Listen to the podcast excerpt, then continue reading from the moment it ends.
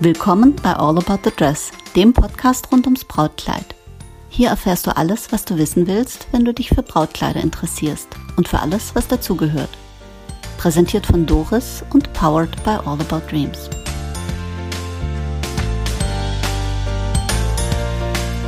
Willkommen zurück zu All About the Dress. Mein heutiger Gast hat einen ungewöhnlichen Beruf, zumindest für ein Interview in einem Brautkleid-Podcast. Als wir uns in den Weiten des Internet über den Weg gelaufen sind und gemerkt haben, dass die Chemie stimmt und wir ganz ähnliche Ansichten haben und ins Plaudern gekommen sind, habe ich Saskia gleich zur Episode eingeladen oder sollte ich sagen, vorgeladen.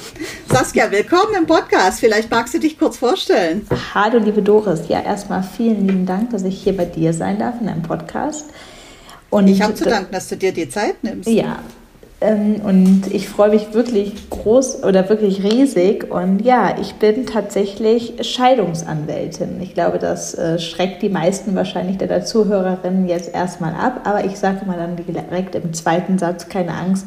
Ich bin auch verheiratet und ähm, aktuell noch nicht geschieden. Das nimmt dann immer so ein bisschen die Spannung raus. Jetzt nimmst du mir natürlich die Pointe. Also du bist Scheidungsanwältin. Äh, keine Sorge, wir sprechen heute nicht von Risiken, wir sprechen nicht von Statistiken, wir machen keine Rechtsberatung, keine Prävention, keine Paragraphen, sondern wir sprechen übers Brautkleid. Genau. Jetzt ist es nicht ganz ungewöhnlich oder vielleicht doch für eine Scheidungsanwältin. Du bist verheiratet, hast du erzählt. Genau. Und du hattest ein Brautkleid. Ich hatte sogar zwei Brautkleider, Doris. Ach, ich, I can't wait, Saskia. Also wie war das bei dir? Äh, fangen wir erstmal beim Antrag an. Hast du einen Antrag bekommen oder habt ihr euch hingesetzt und gesagt, ja, das wäre schon ganz nett, wenn wir irgendwie heiraten würden? Oder äh, hast du eine, irgendwie eine Brieftaube bekommen oder ein Fax? Oder äh, hast du den Antrag gemacht? Ich bin ein bisschen neugierig. Ja, wie war das? Also ich bin tatsächlich heute mit meinem Mann 16 Jahre zusammen und ich habe den Antrag... Ich gratuliere zum 16-Jährigen. Ja, danke dir. Ähm, nicht heute genau auf den Tag, aber roundabout. Ach, ähm, sei es drum.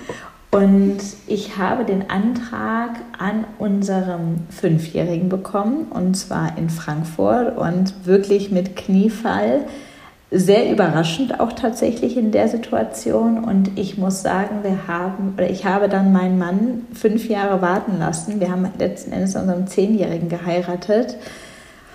Und ähm, ja, der Antrag war auf jeden Fall sehr romantisch. Bei mir war das nur damals so, ich habe damals noch studiert und wollte nicht, auch mit der Aussicht, dass ich noch ein bisschen längere Zeit vor mir hatte zu studieren, direkt quasi mich in dieser Lage, ja, in einer gewissen Art und Weise ähm, von einem Mann auch sofort teilweise abhängig machen. Ich bin zwar schon immer neben meinem Studium arbeiten gegangen, habe auch immer seit meinem 13. Lebensjahr mein eigenes Geld verdient. Trotzdem haben, sich, haben mich auch noch meine Eltern unterstützt und ähm, ja, ich finde irgendwie verheiratet sein von den Eltern, Teil unterstützt zu werden und verheiratet sein, finde ich, war nicht das Richtige und ähm, deswegen habe ich meinen Mann tatsächlich etwas warten lassen. Weißt du, ich glaube, da gibt es auch nicht richtig oder falsch, sondern nur individuelle, ähm, individuelle Entscheidungen. Aber ganz ehrlich, ähm, ich kann das gut verstehen und ich denke da ganz, ganz ähnlich. Ähm, aber äh, nochmal, ich glaube, da muss jeder so seinen Weg finden und sich mit seiner Entscheidung, auch mit seinem Bauchgefühl da gut fühlen. Für mich wäre das auch nichts gewesen. Ich habe tatsächlich, kleiner Funfact, mal mit 17 einen Heiratsantrag gekriegt. Wirklich? Äh, ja, tatsächlich äh, von einem schönen Griechen und der dann sagte so, du darfst dann auch nach Deutschland und die Schule fertig machen. und, äh, und ich habe dann gesagt so, du hast was vergessen. Sagt er, ja was denn? Sag ich, die Frau Braut zu fragen, ob sie auch will. und, und dann sagte der, ja natürlich willst du. Sag ich, du weißt du was? Äh, ganz ehrlich, danke, nein. Ein Mann, der mir sagt, du darfst dann auch die Schule fertig machen, um dann zur Prinzgemahlin zu werden, ist mit Sicherheit nicht die richtige Wahl für mich. Also der war echt, der war ein wenig brüskiert. Und ich auch, ehrlich gesagt. Ja, aber wie du das auch gerade ja. schon gesagt hast, ich glaube, das ist wirklich ganz individuell und das Bauchgefühl muss ja einfach auch stimmen. Ne? Man muss ja man muss einfach in der Sekunde auf sich hören, ist es das oder ist es das nicht? Und ich glaube, das sagt auch dann die innere Stimme tatsächlich. Also man, es ist so wie bei so vielen Dingen im Leben, Saskia. Man muss sich wohlfühlen mit seiner Entscheidung. Man muss sich wohlfühlen mit der Entscheidung, mit diesem Menschen sein Leben zu verbringen. Man muss sich wohlfühlen mit der Entscheidung der Rahmenbedingungen. Man muss sich wohlfühlen mit dem ganzen Setting, dass man zu zweit auch gemeinsam entscheidet. Das ist ja keine einsame Entscheidung, mache ich das oder mache ich das nicht, sondern machen wir das oder machen wir das nicht. Und äh, genauso muss man sich auch wohlfühlen mit der Wahl seines Brautlands und seines Brautkleides. So, da war es wieder, das Brautkleid.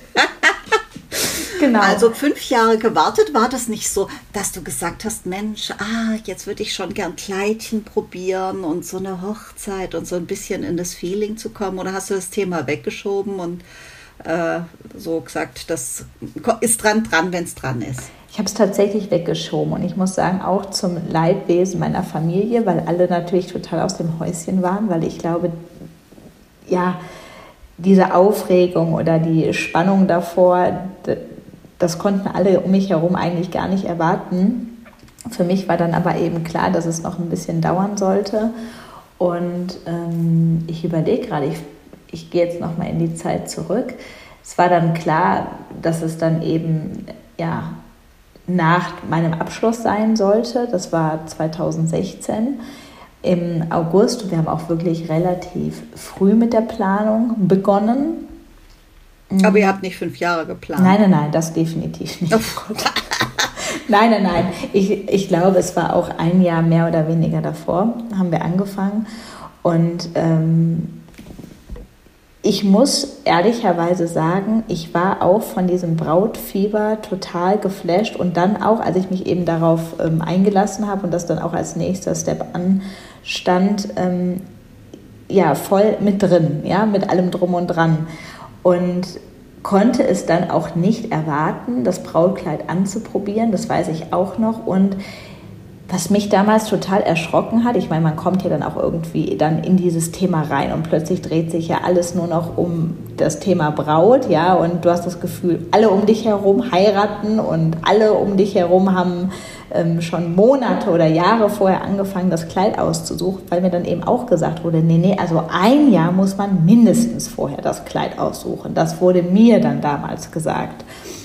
Und ähm, genau. Ja, ja, ich, ähm, ich habe da so meine eigene Haltung. Also natürlich, äh, weißt du, das, meine, mein Podcast Buddy Heike und ich äh, haben da eine extra Episode gemacht, der Zeitplan rund ums Brautkleid. Ähm, dieses eine Jahr, das wird so gerne gesagt, ähm, ich kann das immer nicht nachvollziehen. Also es gibt mittlerweile ganz wenig Hersteller, die wirklich acht oder zehn Monate Lieferzeit haben. Das eine Jahr ist, glaube ich, eher so dieses äh, lass dich drauf ein, tingel durch die Läden, weil du scannst erst den kompletten Markt und dann weißt du, dass das siebte Kleid im fünften Laden das richtige war, was natürlich Bullshit ist und ein theoretischer Ansatz. So. Aber dieses eine Jahr, wir sagen immer so acht bis zehn Monate ist ein guter Zeitpunkt. Dann, weißt du, dann spürst du die Hochzeit auch schon ein bisschen. Also bei einem Jahr, da ist die so weit weg irgendwie. Und äh, ich meine, die Zeit vergeht dann doch sehr schnell.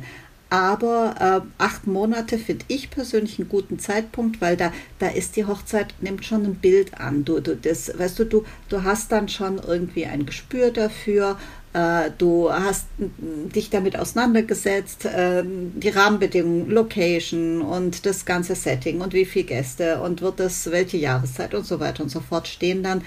Und bei acht Monaten oder acht bis zehn Monaten hast du reichlich Zeit, ähm, vier Monate Lieferzeit. Also unsere Hersteller liefern alle innerhalb von acht bis zehn Wochen oder zwölf Wochen. Ähm, vier Monate Lieferzeit ist auch völlig normal. Bei uns hat das, haben das nur zwei Hersteller.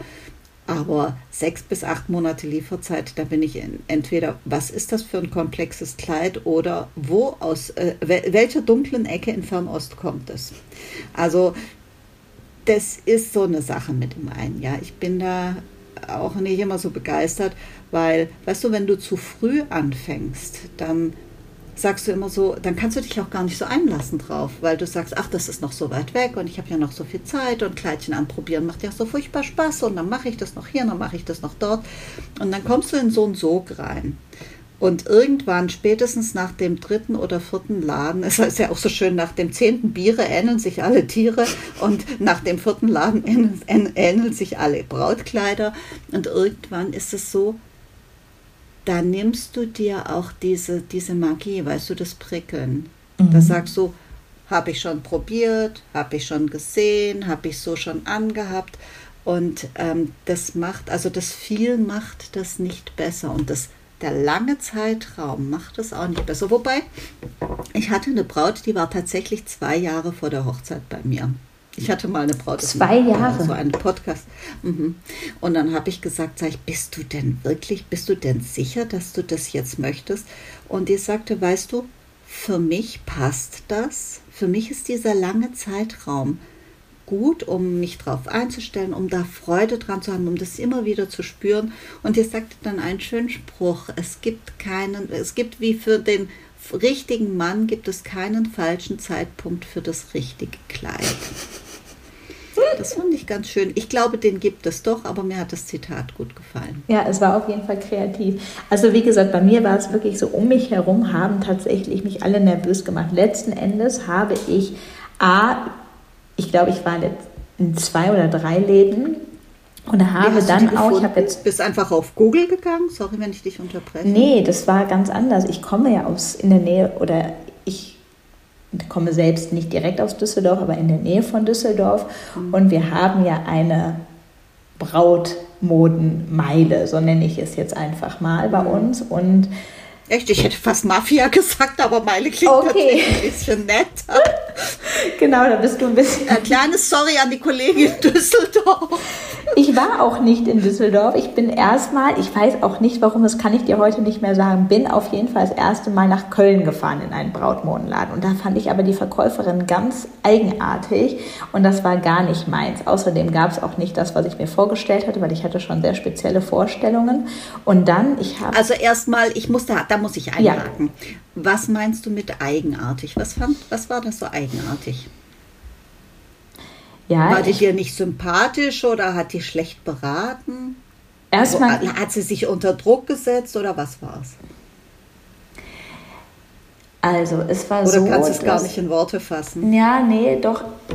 Es war so, dass dieser der Laden hatte keine schöne Atmosphäre für mich, ja, sondern es war mhm. eher so ein bisschen, ach, nicht hochwertig, ich nenne es jetzt einfach mal so, ja, ich habe gerade die, Wort, oder die Worte gesucht. Und überall waren auch Hauben drauf, man durfte natürlich nichts anfassen, was ich auch nachvollziehen kann, aber sie ging auch neben mir her, ja, und hat mir wirklich auf die Finger geguckt die ganze Zeit, während ich da herumschaute oder mir das angeguckt habe. Ich habe mich sehr beobachtet gefühlt. Also ich kann natürlich verstehen, dass man ähm, nicht möchte, dass irgendwie jeder Hinz und Kunst die Brautkleider anfasst oder aber trotzdem, ich ja, habe mich einfach den, unwohl ja, gefühlt. Handschuh geben. Dann kann man ja Handschuh geben, weißt du? Ja, ich glaube, da gab es gar keine Handschuhe. Ich möchte jetzt nichts beschwören, aber ich bin mir eigentlich in meiner Erinnerung sehr sicher, da gab es keine und es war einfach, da war auch dann so ein Steg aufgebaut und dann wurde mir auch, äh, wurden auch andere Bräute was anprobierten und dann wurde mir auch ähm, mehrere Kleider vor, ja, gezeigt und es war aber gar nicht meins. Und dann war es auch so, ja, nee, dann haben wir nichts. Also so irgendwie, es war gar kein Bemühen da und äh, man hat sich ein bisschen mehr in so einer Bittstellerposition gefühlt. Ich weiß auf jeden Fall, dass es sehr unangenehm war und ich gedacht habe, nee, das ist es gar nicht. Und danach bin ich auch meiner Mama irgendwie anderweitig shoppen gegangen und habe dann auch erstmal gedacht, nee, hier, hier möchte ich nicht weitersuchen. Und ich habe damals noch... Ähm, bei Apanage gearbeitet, einem Modeunternehmen, und ähm, da war es so, dass mir ein sehr alteingesessener Laden aus Gütersloh empfohlen wurde und gesagt wurde, fahr doch da mal hin, die sind darauf spezialisiert und ähm, haben eine große Abendgarderobe und eben Brautkleider. Und dann habe ich das gemacht und dann bin ich wie man vielleicht jetzt so ein bisschen geckig sagen kann, aus dem schicken Düsseldorf nach Gütersloh gefahren und da letzten Endes quasi auch zwei meiner Brautkleider zu finden. Und da muss ich sagen, da war die Beratung wirklich top, top, top. Also es war ein, ja, ein alteingesessener Laden, der ähm, ich würde mal sagen, die Braut gut lesen konnte und ähm, ein Setting geschaffen hat, wo ich mich sehr wohl gefühlt habe. Genau. Ja, spannend. Ähm, in Düsseldorf gibt es so viele, also gibt es auch mittlerweile ganz, ganz viele tolle, gute Kollegen, muss man wirklich sagen. Ähm, aber weißt du, auch hier gibt es nicht richtig oder falsch. Das Entscheidende ist das Wohlgefühl. Und wenn dir etwas empfohlen wird, ist das, finde ich persönlich, immer die erste Wahl. Ähm, wobei, weißt du, das ist wie mit einem Deutschlehrer. Der eine findet den gut, der andere gar nicht. Oder einem Zahnarzt oder so äh, gut, Brautladen, Deutschlehrer, Zahnarzt, eine, eine, eine, schicke Reihe. Nein, aber äh, man kann sich in den meisten Fällen auf eine gute Empfehlung verlassen, wenn jemand sagt, Mensch, äh, die haben da Erfahrung, die machen gute Arbeit, ähm, äh, geh da doch mal hin. Und es hat sich ja wohl auch gelohnt. Ähm, ich komme immer wieder bei dem Thema gute Beratung vorbei. Das ist auch etwas, äh, wo ich immer so ähm, manchmal Bauchschmerzen habe, weißt du, wenn jemand ein Brautmodengeschäft eröffnet und, ähm, und mir sagt, hat tatsächlich eine wirklich zauberhaft hübsche und nette, sympathische Kollegin gesagt, naja, ich brauche ja nur einen guten Geschmack. Und ich sage, nee, ein guter Geschmack alleine reicht nicht.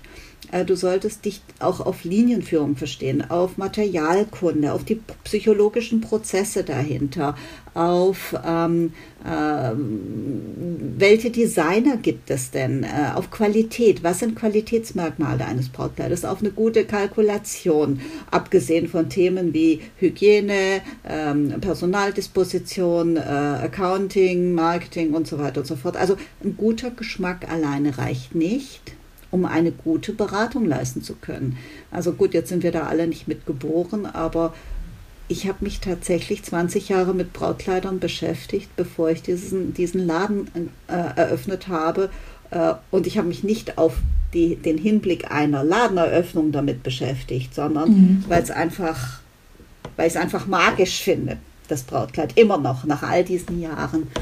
Und äh, ich finde eine gute Beratung, weißt du, die ähm, da haben wir auch extra eine Podcast-Episode dazu gemacht. Was bedeutet gute Beratung? Ja? Eine gute Beratung heißt nicht, das steht dir oder das steht dir nicht. Eine gute Beratung heißt einfach, dich anzuschauen und zu gucken, was strahlst du aus, was spürst du denn, was, für eine, was sagt deine Körpersprache. Hast du so ruckartige, zupfende Be Bewegungen, dann ist das eher so, hm, weiß nicht so recht. Hast du diese kleine Konzentrationsfalte auf der Stirn und guckst dich so sehr konzentriert an, dann ist dein Bauch schon abgehängt und dein Kopf ist äh, an der Reihe. Äh, und das sind alles so Dinge, weißt du, wo ich ähm, einfach, die, die, wo ich sage, die, kann, die kannst du gar nicht hoch genug bewerten, die Beratung. Und Beratung heißt nicht nur jemanden mit Herzenswärme ein bisschen einfangen und ihm ein Wohlgefühl geben, was ihm nicht auf die Finger zu gucken, fängt fast er jetzt mein Kleid an, ja? Oder nicht zu gucken, ja, guck dir jetzt nach dem Price Tag, das ist mir damals passiert, als ich das erste Mal Brautkleider aussuchen war. Da hat mich die Verkäuferin so angeguckt nach dem Motto, die, die guckt ja auf, die guckt ja aufs Preisschild. Was ja, ja eigentlich auch legitim ist, oder? Würde ich jetzt Natürlich. Und das ist auch ein Zeichen, wo ich sage, ein Daran erkennst du ein seriöses Geschäft, dass du an jedem Kleid sehen kannst, was ist es für ein Fabrikat, welches Modell ist es, welche Größe und welchen Preis hat es. Das nennt man Transparenz. Und ich sage immer, wer Transparenz scheut, tut dies aus gutem Grund. Du würdest auch nie ein Auto zum Autohändler gehen und Autos angucken, ohne dass da so, ein, so eine Stele steht, äh, auf der drauf steht, das Auto kostet 37,50 Euro, ja, oder 37.000 Euro 195, ja. Also ähm, das, sind, das sind so Dinge, die finde ich gehören alle zum Wohlgefühl dazu.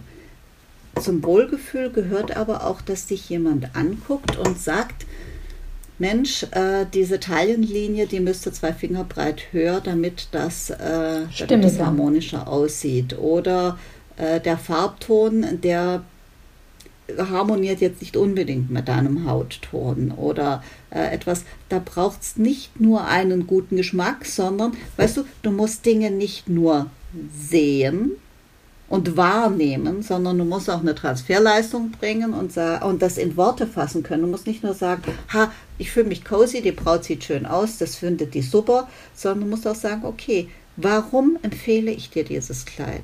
Oder warum rate ich dir davon ab? Mhm. Das finde ich ist auch gut zu wissen, nicht nur einfach sagen, ha, irgendwie, weiß nicht, finde ich nicht so gut, tu mal weg.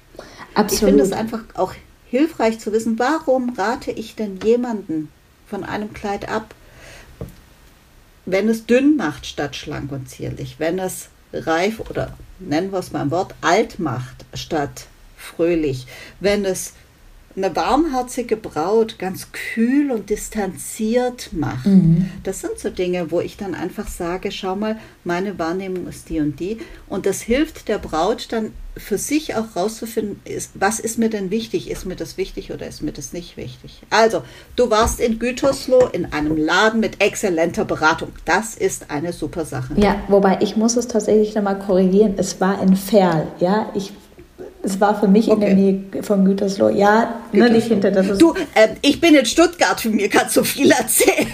okay. Und ähm, ja, wie gesagt, ich fand es einfach toll, dass es ein Traditionshaus war und dass sie, ja, das hat mir persönlich gut gefallen. Wie gesagt, heute bin ich natürlich auch ein paar Jahre älter. Heute weiß man natürlich auch viel mehr, aber da war die ganze Brautszene, glaube ich, trotzdem noch, war bestimmt auch schon gehypt, aber ähm, ja, heute gibt es wahrscheinlich noch mehr Input. Und wie gesagt, ich habe mein Brautkleid letzten Endes zwischen den Jahren, also im Dezember 2016 dann gefunden oder meine Brautkleider. Aber ich kann es dir ja sogar verraten, ich wurde ja hinterher noch schwanger. Das heißt, ich hatte hinterher eine riesen Oberweite, ähm, als ich dann das Brautkleid final anprobierte. Und ähm, definitiv sah das Brautkleid nicht mehr so aus wie an dem Tag, als ich es ausgesucht habe. Vielleicht das auch nochmal an dem Punkt, wo ich sage, ja, manchmal ist das früher Aussuchen, ähm, können sich eben die Umstände ändern und dann plötzlich, ja, hat man sich ein Kleid ausgesucht und dann, ähm, ja, hat Manchmal werden Umstände zu anderen Umständen, genau. wie man früher gesagt hat. Richtig, genau. Und wie, wie, wie ging das dann weiter? Jetzt sind, ist, sagst du ja, wenn du in einem Traditionshaus bist, die haben ja eigentlich für, also das erleben die ja nicht das erste Mal, sondern die haben ja für solche Sachverhalte, für solche Situationen, ich will nicht sagen Problem, weil schwanger zu werden ist kein Problem, sondern ein Geschenk. Ähm, die haben ja für solche, so eine Situation auch Lösungsansätze. Was, wie, wie seid ihr damit umgegangen? Mm. Habt ihr später geheiratet oder hat man, äh, hast du ein anderes Kleid ausgewählt? Nee, also die Hochzeit blieb bei uns an dem Datum. Wir hatten auch, wie gesagt, ich habe groß, sehr groß geheiratet und es stand auch alles. Und ähm, deswegen blieb es dabei, definitiv. Ich sag mal so, ich hatte dann, ja, ich möchte es nicht falsch formulieren, aber es war dann eben die Zeit, wo das dann alles noch irgendwie gepasst hat mit einer, ja, mit einer kleinen Änderung es war aber eben so, dass dieses Kleid bei meinem Dekolleté ja einfach ein riesen Dekolleté gemacht hat. Das konnte man auch hinterher nicht mehr wegschneidern oder wie auch immer man das jetzt nennen möchte. Und jedem, glaube ich, ist vor meiner Hochzeit mein Dekolleté in Erinnerung geblieben. ja, aber ach, weißt du, Saskia, ähm, da gibt es äh, da gibt's auch immer unterschiedliche Ansichten. Also ein, ein, äh, ich sage immer, das sieht dann lecker aus. Ob das jetzt so politisch korrekt ist oder nicht, äh, sei dahingestellt. Aber weißt du, es gibt ja Dekolleté und es gibt Dekolleté. Heutzutage sind die Brautkleider so tief ausgeschnitten, wie sie noch nie waren. Tatsächlich? Also da würden die Bräute von... Mm Also äh, meine Kollegin Corinna aus Bayreuth und ich äh, waren in, ba äh, in Barcelona auf der Messe und, äh, und da liefen Models mit Brautkleidern vorbei und ich habe gesagt, du, also die könnten im Bikini heiraten, da hätten die mehr an. Also das okay. war schon, das war schon sehr, sehr grenzwertig. Also die Ausschnitte sind teilweise wirklich fast am Bauchnabel angekommen, also sehr, äh, sehr ausgeschnitten. Äh, ich bin da immer hin und her gerissen zwischen, wer bin ich, dass ich urteile was für Entscheidungen jemand fällt. Ja? Und äh, dass ich sage, also es verbreitet sich dann schon eine Unruhe unter den männlichen Gästen, wenn du, ähm, äh, wenn du also deine Talente einfach auch so freigebig äh, ähm, und zart wenig verpackst, ja. Ähm, aber bei einem Dekolleté finde ich, es kommt auch immer darauf an, wer etwas trägt. Es gibt, äh, es gibt Menschen, weißt du, natürlich wenn du, wenn du jetzt schon volllippig bist und bist äh, super blond. Also wenn Marilyn Monroe einen Riesenausschnitt trägt, ist das erheblich, ähm, sage ich jetzt mal, äh, sexier, als wenn das Ingrid Bergmann oder Audrey Hepburn tut. Ähm, das, das ist schon immer so, ein, so eine Sache, wer trägt denn was und wie. Ich kann mir gut vorstellen, das hat bei dir sehr charmant und sicherlich auch äh, weit ausgeschnitten, aber dennoch stilvoll gewirkt. Ähm, ich kann mir nicht vorstellen, dass das äh, so abgerutscht sein sollte, zumal du, glaube ich, auch das Auge dafür hast. Und auch ein alteingesessener Brautladen lässt keine halbnackte Braut Nein, zur definitiv nicht. Also. Das war es nicht es war halt einfach ne, ein Umstand, wo ich sage, der hat sich das verändert. Und ich, wie gesagt, ich hatte ja zwei Brautkleider, also wirklich am ersten Tag ein ähm, ja sehr, ich sag mal in Anführungsstrichen, dezentes Spitzenkleid mit sehr langer Schleppe und äh, am Tag unserer kirchlichen Trauung, ich habe auch kirchlich geheiratet, ein wirkliches Prinzessinnenkleid. Das hatte ich mir immer so vorgestellt. Der Reifrock musste, wie gesagt, wobei es war letzten Endes kein, kein Reif, doch es war schon ein Reifrock, ähm, aber mir war es eben ganz wichtig, dass der Tüllrock wirklich absteht, dass es nicht so runterfällt einfach, sondern dass ich diesen Bogen hatte. Und das war damals wirklich vor sieben Jahren, kannst du mich jetzt kannst jetzt sagen, das ist heute jedes Brautgeschäft, aber da gab es das nicht. Und das war wirklich, mussten sie echt ändern und darunter noch ähm, ja, weitere Tülleinlagen einbauen, damit es dann so abstand. Eine Corsage mit Glitzer ähm, gab es da auch nicht überall. Ähm, ja, wie gesagt, herzförmig ausgeschnitten. Und dann eben dieser Rock dazu, der nicht einfach runterfällt. Das war mir ganz, ganz wichtig. Und ich bin jemand, der mag eben mehrere Stile und so habe ich dann auch hinterher mich tatsächlich nicht entscheiden können und äh, mich dann dafür entschieden, am standesamtlichen und an der kirchlichen Trauung zwei Kleider tatsächlich zu tragen. Wie schön. Also ich finde es ich find's klasse. Äh, ich wünschte, äh, meine Bräute würden sich Würden alle machen, ne? für zwei Kleider entscheiden. Ja. Nein, aber weißt du, auch hier gibt es nicht richtig oder falsch. Äh, es, es gibt, ich habe einige Bräute, die am gleichen Tag standesamtlich und kirchlich oder mit einer freien Trauung heiraten wo ich sage, oh, ah, das ist schon, das ist schon eine große Packung. Mhm. Ähm, und da, da hast du, da hast du dann schon viel Programm da drin, weil du musst dann auch Wege überbrücken und so weiter und so fort. Also meins ist es nicht. Und äh, mit all der Erfahrung aus all den Hochzeiten, die ich habe, sage ich auch immer, das will gut überlegt und sauber geplant sein, weil rechne mal damit, dass du irgendwann äh, um vier oder um fünf Uhr nachts aufstehen musst, damit du äh, gerichtet wirst, damit du äh, diesen Zeitplan schaffst. Ob es das wert ist, weiß ich nicht. Ich fand das ganz schön. Wir haben also ähm, äh, an zwei verschiedenen Tagen geheiratet und da waren auch ein paar Monate dazwischen. Wir feiern also kleinen Hochzeitstag und großen Hochzeitstag. Das ist auch schön. Was ich also auch ganz schön finde. Und ähm, ja, aber die Gelegenheit auch zwei Kleider an zwei Tagen zu tragen. Ich habe es übrigens ganz ähnlich gemacht. Ich habe äh, standesamtlich auch in einem Spitzenkleid geheiratet äh, in einem schönen antiken, ähm, in einer kleinen antiken Rotette. Also es ist ja so, ich, ich habe ja schon ein bisschen Auswahl. Ja. ja. Und äh, das zweite Kleid, das war also auch ein sehr, sehr feines Kleid, das ich jederzeit wieder tragen würde von meinem Lieblingslabel. Keine Werbung, unbezahlt, äh, völlig ohne Auftrag und nur aus Herzenswärme. Kisui Berlin.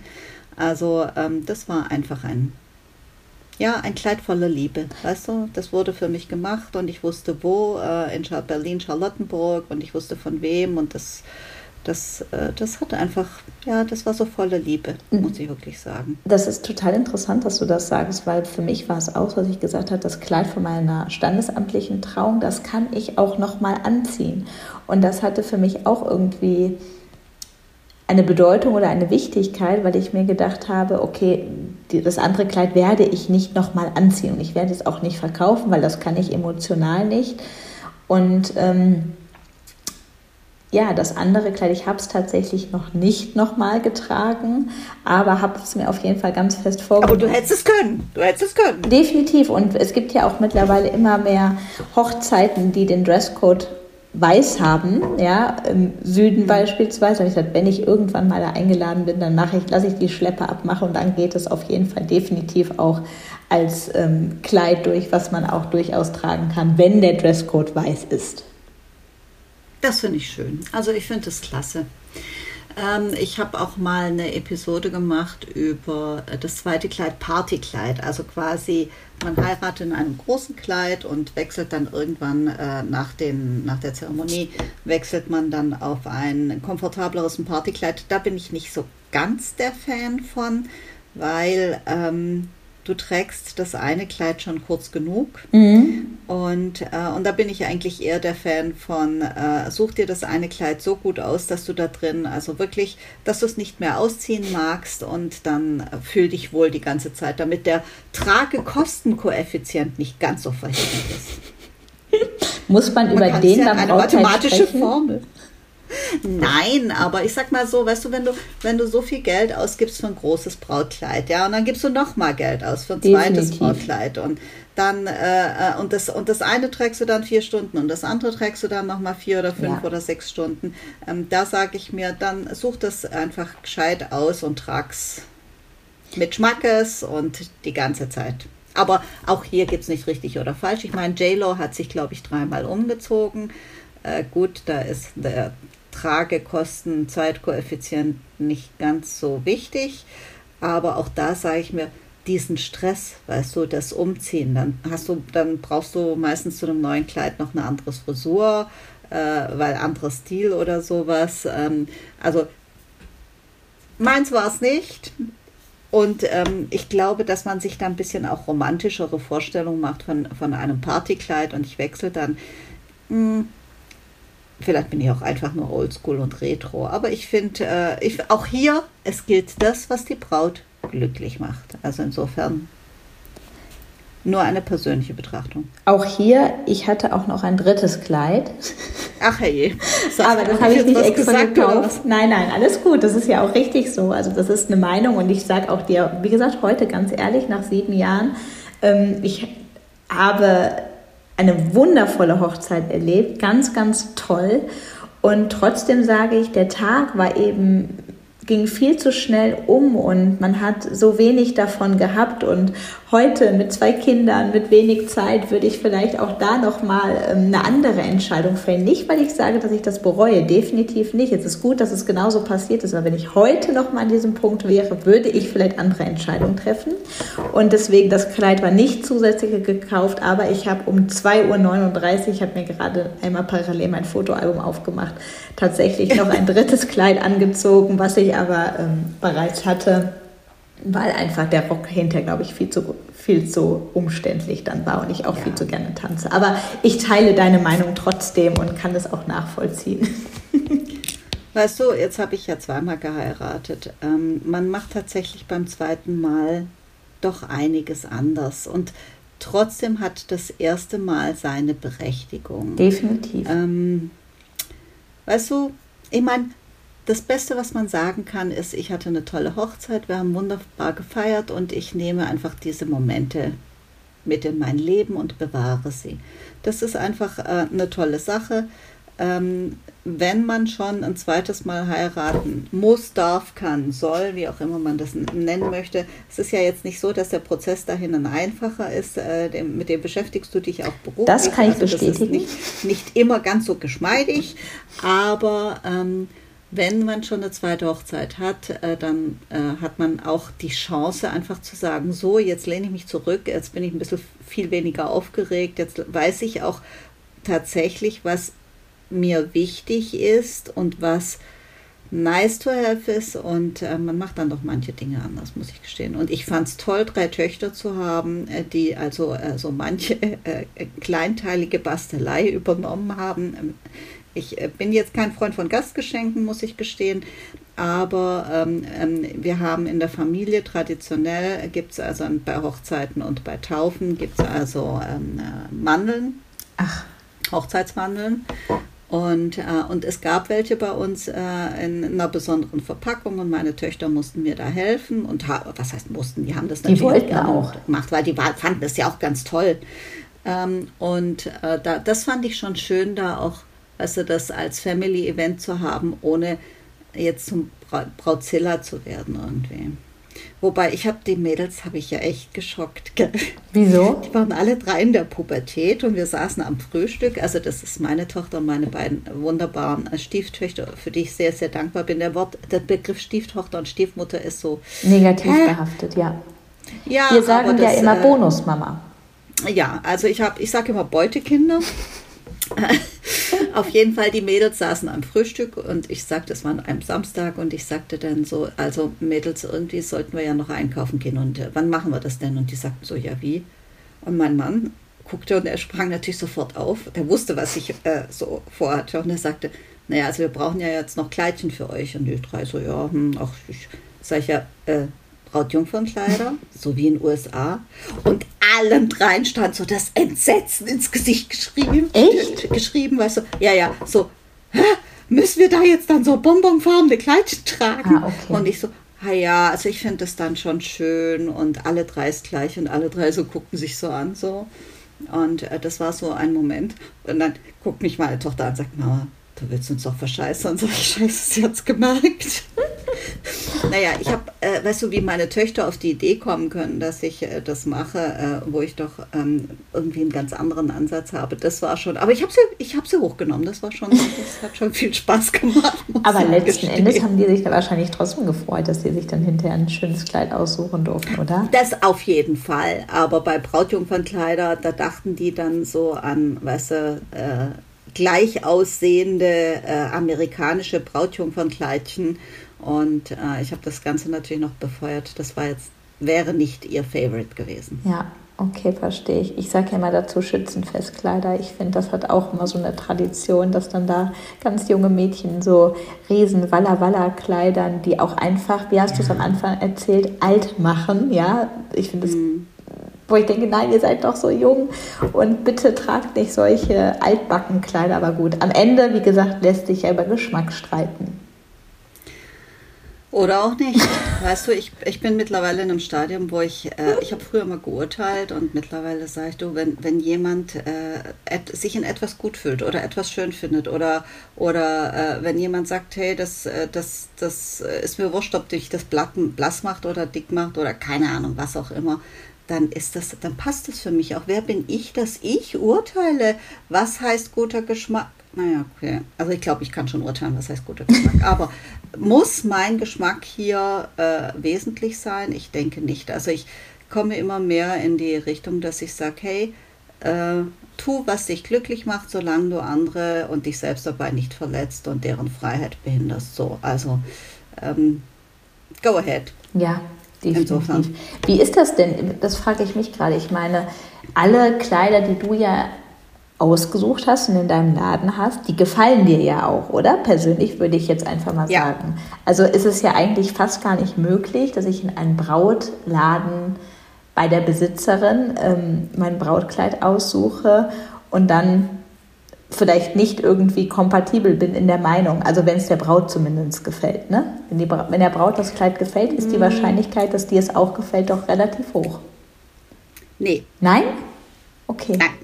Also, erstmal zu der Frage, jetzt drehen wir den Spieß um. Äh, das Interview finde ich gute Sache.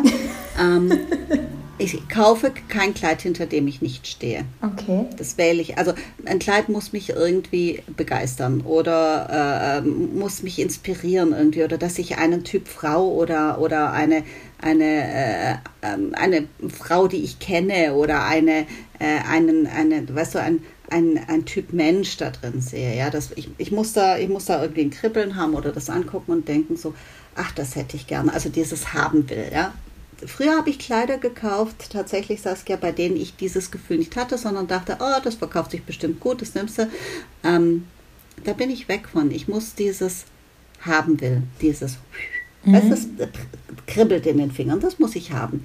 Und dann muss es natürlich ein gutes Preis-Leistungs-Verhältnis haben, bestimmte ergonomische Aspekte oder was ich auch nicht kaufe, ist Kleider, bei denen ich weiß, äh, die Änderungskosten bringen die Braut um. Ähm, ähm, ja, das kaufe ich tatsächlich nicht. Also es gibt Kleider, die, äh, zum Beispiel unten eine fantastische Bordüre haben und wenn die Braut jetzt von der Länge her irgendwas machen muss und dann müssen irgendwie zehn Lagen geändert werden und dann muss äh, die ganze Bordüre abgetragen werden und das Kleid und die Applikation.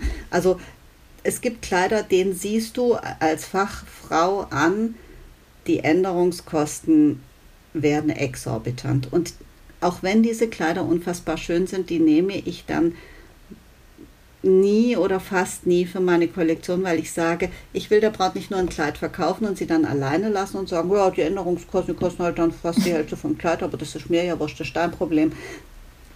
Das mache ich nicht, das möchte ich auch nicht. Äh, da kriege ich manchmal Anfragen von Bräuten, die sagen, hast du das und das Kleid? Sag ich, nee, habe ich nicht und zwar aus dem und dem Grund, weil äh, dieses Kleid ist so änderungsintensiv und auch komplex, äh, dass es erstens eine super gute Schneiderin braucht. Gut, wir äh, arbeiten da mit äh, tollen Schneiderinnen zusammen, aber es wird die Änderungskosten werde ich umbringen. Und das, also, das darf, also es gibt schon Parameter, da fällt okay. dann etwas aus meiner Wahl raus. Aber jetzt zu dem Thema, also ich kaufe tatsächlich kein Kleid, hinter dem ich nicht stehe.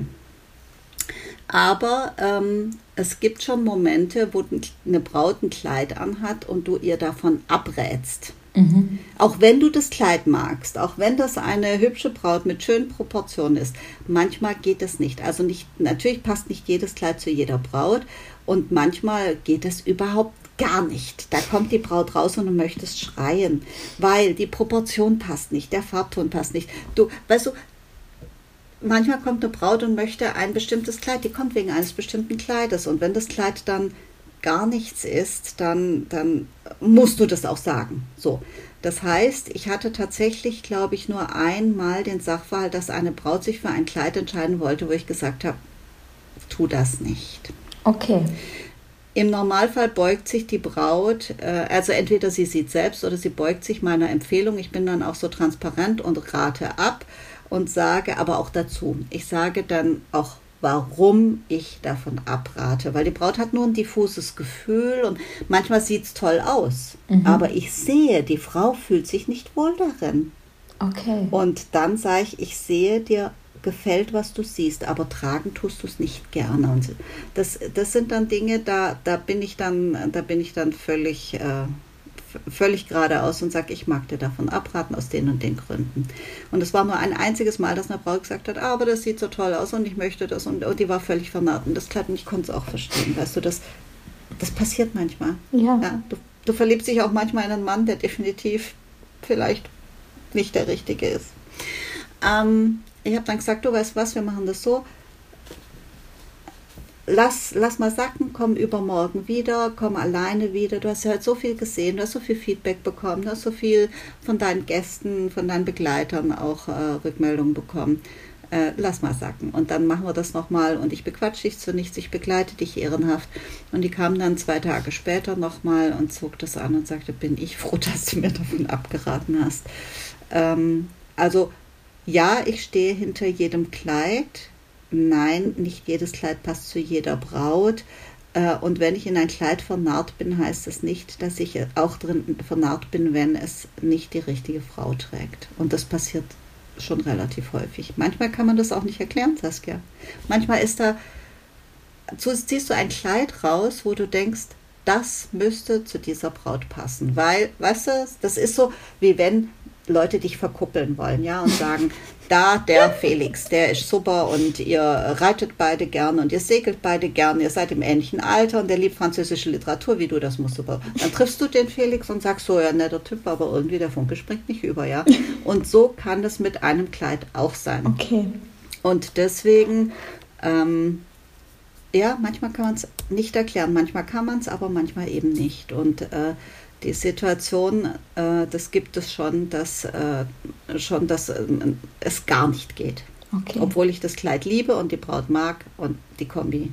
Passt nicht. Niet. Das ist im Leben so, kann ich auch bestätigen. Manchmal passen zwei Menschen, die unabhängig voneinander ganz toll sind, dann am Ende doch nicht zusammen. Oh ja, ähm, okay, ich sehe, du und ich, wir haben viel gemeinsam. Was mich interessieren würde noch ist, ähm, du warst ja noch nicht Scheidungsanwältin, als du dein Brautkleid ausgesucht hast, richtig? Richtig. Okay, dann erübrigt sich natürlich auch die Frage, kann man das dann richtig genießen? ähm, okay, die lassen wir jetzt mal beiseite.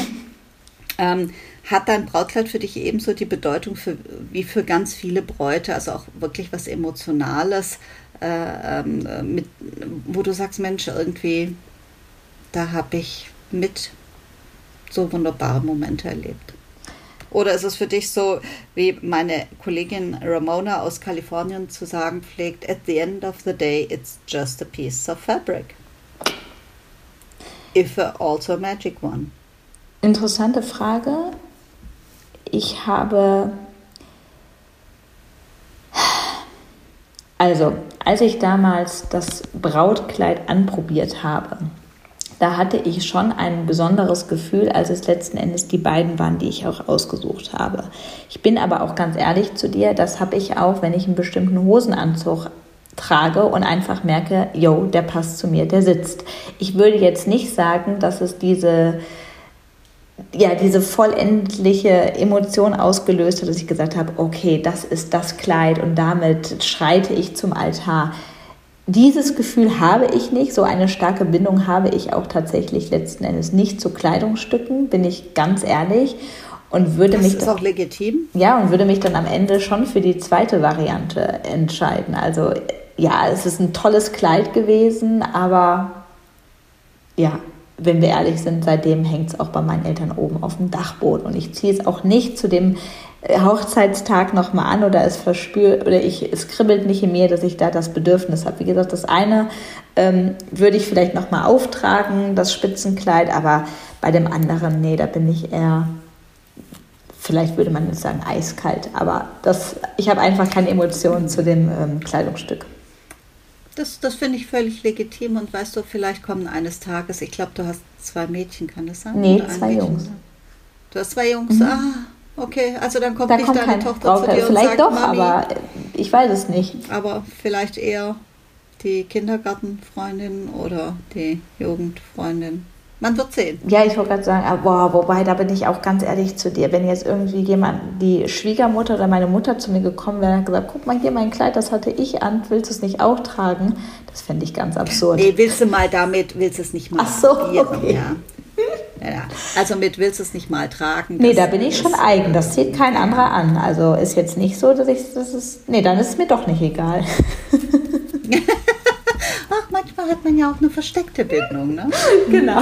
Ähm, da, da gab es ja auch mal ein Format, ich weiß auch nicht mehr, wie das heißt. Ähm, ähm, wo eine, in den USA natürlich, wo eine Braut die Wahl hatte, das Kleid ihrer Mutter mit einer Designerin zu modernisieren und parallel in einem, Brautmodengeschäft sich ein anderes Kleid auszusuchen.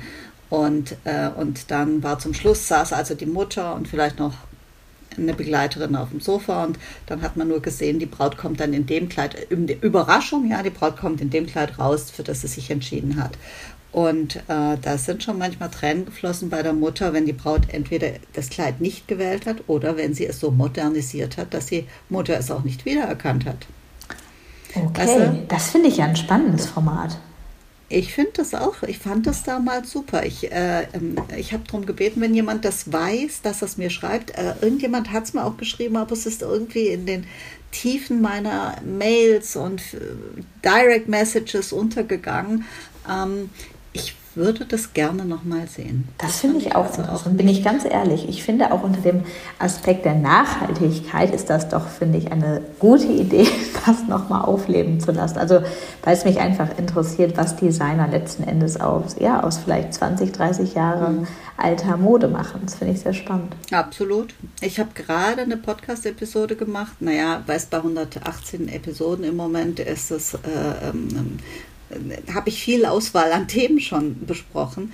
Ich habe gerade eine Episode gemacht über Prinzessin Beatrice, äh, die Enkelin der Queen. Die hat ja also ein Kleid von der Queen getragen und hat das modernisiert. Das fand ich auch einen spannenden Ansatz. Da schrie die Welt so, oh, ist das toll, oh, ist das... Ich meine, natürlich, das war schon toll, aber ähm, das haben andere Leute vorher auch schon gemacht. Wobei, die hat das schon ein tolles Kleid mit guter Hand modernisiert, muss man wirklich sagen. Und hat gesagt so nach dem Motto, ja, muss nicht Givenchy oder Alexander McQueen sein, wie, äh, die äh, Frauen von meinen Cousins, sondern ich mache da meins. Und das fand ich schon eine spannende Sache. Und demnächst äh, werde ich auch mich beschäftigen mit einem, einem Kleid, äh, das ein, aus einer berühmten Familie stammt, was auch das, die Tochter einer berühmten Familie von ihrer Großmutter äh, noch modernisiert hat. Finde ich auch ganz spannend. Also, weißt du, nun verkaufe ich neue Kleider. Ich verkaufe tatsächlich auch äh, einiges an Secondhand oder an Kleidern, die schon eine Geschichte mitbringen im Sinne von, die waren bei einem Fotoshooting oder auf einer Messe mhm. oder äh, in einem Film. Ich habe ein Kleid mal aus einem Film gehabt oder so. Das fand ich immer nachhaltig, dass man sagt, man gibt diesen Kleidern noch ein zweites Leben. Ähm, aber ich finde schon die, die Idee, ähm, dass ein Familienerbstück ähm, ähm, ein bisschen äh, zu modernisieren oder so und dem nochmal äh, Leben einzuhauchen, das finde ich schon auch sehr charmant. Das stimmt, das hat was, ja. Geschäftsschädigend, aber gut.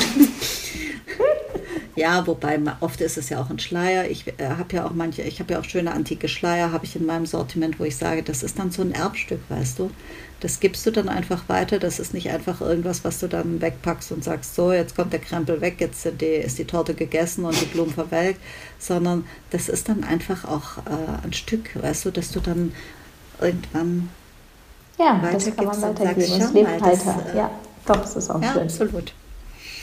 Ähm, Oh, jetzt haben wir aber gar lange geplaudert, Saskia. Ähm, äh, und gut, das freut mich. Äh, eine, lange, eine lange Episode ist immer ein Zeichen dafür, dass wir uns viel zu erzählen hatten. Ich, so ein bisschen neugierig bin ich schon, äh, weiß nicht, ob, das, äh, ob du das so äh, aus dem Stand beantworten kannst. Ist dir das schon be begegnet in deiner beruflichen Tätigkeit, das Thema Brautkleid mit Ausgabe, Schadensersatz oder damals hat deine Mutter mir reingequatscht oder ist das, äh, ist, ist das dann ganz weit weg bei den Paaren, die du begleitest durch einen konzertierten Prozess des Auseinanderdividierens? Ah, das, das, das klang jetzt nicht so schlecht. Nee, also tatsächlich nicht. Es wurde jetzt auch noch nicht darüber diskutiert, ob das dann zum Hausrat gehört, wie der auseinanderdividiert werden soll. Es war wirklich noch nicht Thema. Ich nutze das Brautkleid aber ganz oft als Thema, weil ich ja, ähm, ja nicht nur Scheidungsanwältin bin, sondern eben auch aus meiner Tätigkeit heraus gesagt habe, ähm, oder ich fange vielleicht anders an. Ich wollte tatsächlich ursprünglich mal Hochzeitsplanerin werden, ja, also ganz am Anfang in meiner Schulzeit. Mm. Es hat sich ein bisschen gewandelt, aber so die Begeisterung dafür, auch am Anfang, habe ich immer noch.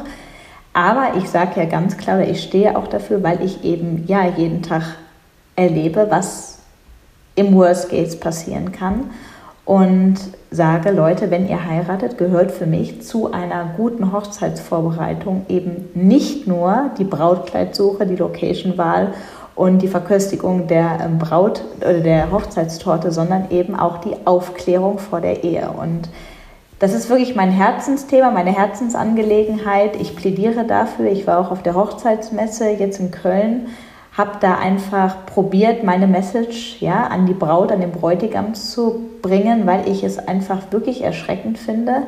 Ich meine, ich kenne ja auch die Zahlen, was für ein Budget ausgegeben wird für ein Hochzeitskleid, aber ja, ich finde, man aber kann das Geld für einen Ehevertrag ist dann zu teuer. Ja, das ist ja sogar schon der nächste Schritt. Ich fange ja damit an, dass man sich vielleicht auch erstmal damit auseinandersetzen sollte, was ist eigentlich die Ehe und was ändert sich dadurch. Ja, also was ich natürlich aus meiner rechtlichen Perspektive der nächste Schritt. Ja, aber ich sage immer, wir können ja nicht den zweiten vom ersten gehen. Wir müssen einfach einmal bitte uns damit auseinandersetzen und wirklich nicht so naiv an die Ehe herangehen. Und da nehme ich das Brautkleid immer gerne als Beispiel. Ich habe auch gerne mein Brautkleid gehabt. Ich habe es ja auch gerade erzählt, zwei, aber ich habe tatsächlich, vielleicht auch durch meine Prägung ähm, mit Jura, ja, bin ich definitiv nicht so naiv an die Ehe herangegangen. Das ist ein guter, damit schließt sich der Kreis. Äh, ein, das ist ein gutes, äh, ein guter Abgesang sozusagen, Saskia. Ich bin völlig bei dir und ähm, Weißt du, ich beschäftige mich so intensiv mit dem Brautkleid, weil es äh, der Inbegriff für mich von Magie ist und von Ästhetik. Aber das Leben ist eben nicht nur Magie. Und bei all dem Schönen, was womit man sich beschäftigt in der Hochzeitsplanung, gehört eben auch, äh, dass man äh, ein paar äh, Aspekte eben auch äh, mit einbezieht. Äh, du bist auf Instagram unterwegs und klärst dazu zu dem Thema auch hin und wieder auf. Darüber haben wir uns ja auch getroffen. Ich packe deine Kontaktdaten und deinen Instagram-Account in die Show Notes und äh, wer da mehr wissen möchte, der darf dann gerne deinen Account besuchen und deine Webseite und ähm, vielleicht die eine oder andere Frage stellen. Meine Liebe, das hat mir sagenhaft Spaß gemacht. Ich könnte jetzt auch noch ein bisschen weiter plaudern. Ähm, vielleicht ähm, ich habe da sowas im Kopf. Wir werden uns wieder treffen, Saskia. Ja, vielen lieben Dank, Doris. Hat mir wirklich Spaß gemacht, auch nochmal in die letzten Jahre dann einzutauchen und das auch nochmal Revue passieren zu lassen. Und ja, ich habe mein Fotoalbum nochmal geöffnet und danke auch dafür. Und vielen Dank, dass Sehr ich hier gerne. sein durfte. Sehr gerne. Ähm, wir haben es gehört, Naivität, äh, äh, also Liebe und Ästhetik ist eine gute Sache. Naivität ähm, kann man sich angedeihen lassen, muss das nicht. Ähm, ich freue mich, wenn ihr euch auch zukünftig meinen Podcast und meine Episoden angedeihen lasst. Also hören wir uns wieder, wenn es wieder heißt, willkommen zurück zu All About the Dress. Herzlichen Dank, Saskia. Tschüss. Tschüss.